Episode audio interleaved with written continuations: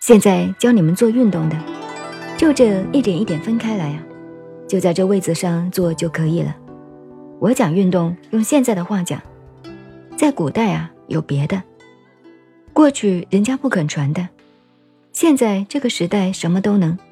第一个头部的运动，这是我新的名字给你们，都不讲老古话了。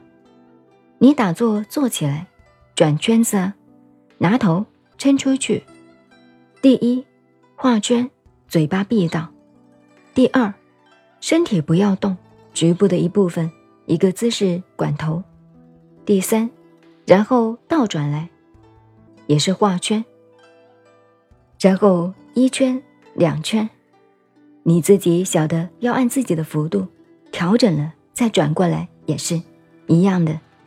我简单的，他给我十分钟，所以简单给你们讲，自己回去体会。然后头部运动了这个颈子，脑部运动不到。脑部怎么运动呢？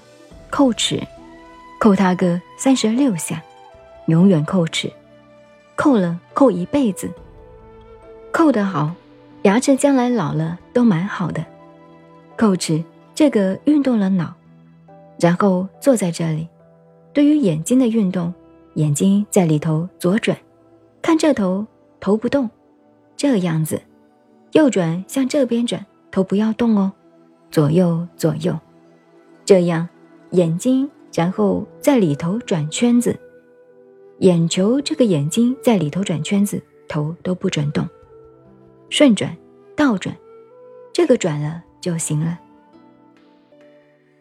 然后肩膀，你看，就是坐在禅堂的这个位子上就行了。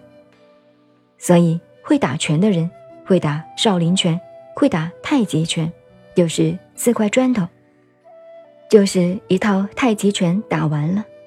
你们要不要看？要看一个人交一百万，我打给你看。那道理你都懂了吗？一套太极拳四块砖头，就是这样就打完了。所以你做运动打坐了，在禅堂就做运动了，挤不来的。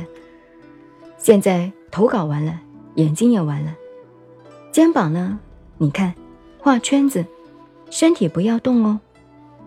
如果肩膀疼什么的，然后把双手一撑开，撑开干什么？你学过八段锦的，就坐着了，做八段锦也可以。我告诉你，秘密就是坐着了。你不用八段锦，你要是身体不酸痛呢，坐着了翘指头，把这个指头大家撑开试试看，指头指尖尽量向里面翘，自己强迫自己，肩膀松开，翘得你难受的不得了，对不对？